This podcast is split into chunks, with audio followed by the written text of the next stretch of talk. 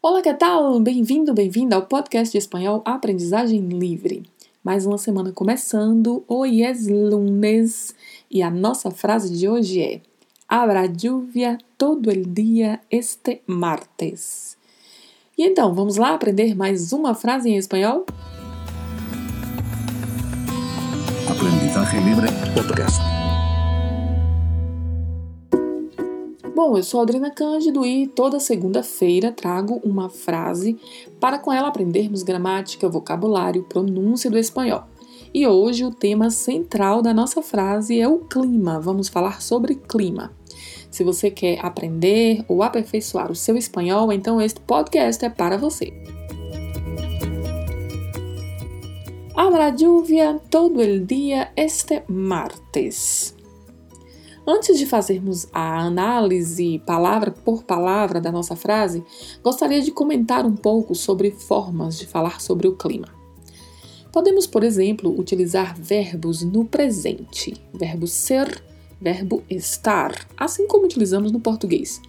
Costumamos falar, né, de uma maneira mais geral, o clima é frio, ou falar em uma descrição mais específica em um dado momento que o clima está frio. Essas construções também são utilizadas no espanhol. Vamos aí utilizar o el, né, que é o artigo masculino, el clima.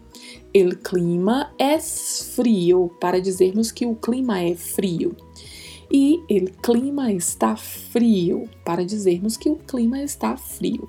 Então, são aí duas formas já para falarmos do clima. El clima es frio e el clima está frio. Outra forma ainda que temos é utilizando o verbo hacer. Hacer tem uma particularidade né, de pronúncia, que é a letra C, que pode ser pronunciada com som de S ou com o som gerado com a língua entre os dentes, né? Pode ser, então, hacer ou então hacer. Hacer, hacer. E lembrando que o R ao final é sempre com um vibrato. E é, para falar do clima, utilizando o verbo ser, vamos, por exemplo, utilizar verbo ser mais um substantivo. Continuamos aí falando do frio. Então, se queremos dizer faz frio, vamos dizer em espanhol hace frio. Hace frio. Este verbo ser ainda pode ser utilizado junto com o verbo estar. E a construção da frase seria o verbo estar mais o verbo ser no gerúndio e posteriormente o substantivo. Ainda falando de frio, eh, em português diríamos está fazendo frio, falando de uma condição do clima em um dado momento também, né? Então, em espanhol, dizemos está haciendo frio. Está haciendo frio. Portanto, são outras duas maneiras de falarmos do clima. Hace frio e está haciendo frio. E aí chegamos ao caso da nossa frase de hoje, que está falando do clima no futuro. Está utilizando aí um verbo conjugado no futuro do indicativo habrá. Habrá é o verbo haver.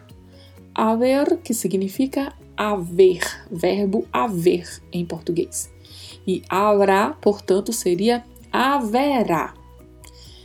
Uh, na sequência temos a palavra lluvia. Lluvia, que significa chuva, e tem duas particularidades de pronúncia: o duplo L e a letra V.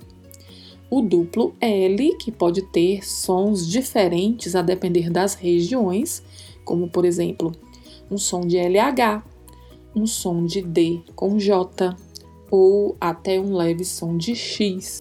E aí pronunciaria-se lluvia, lluvia, chuvia. São maneiras de pronunciar. E o V que tem um leve som de B. Lluvia, chuvia.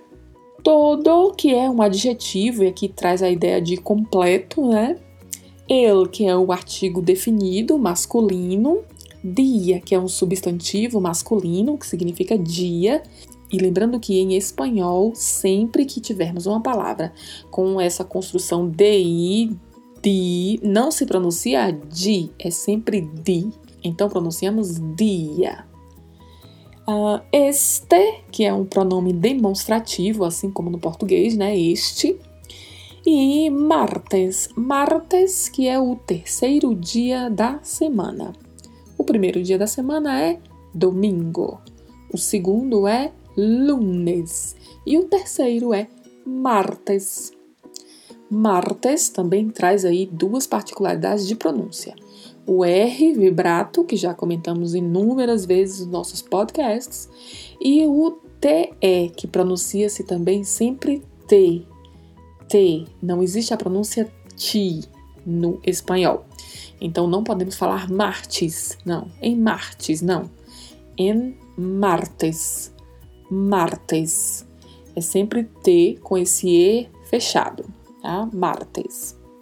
Habrá lluvia todo el dia este martes, quer dizer que haverá chuva durante todo o dia de terça-feira. Então, esta é a nossa frase de hoje, falando do clima no futuro. Hoje é lunes, mañana é martes.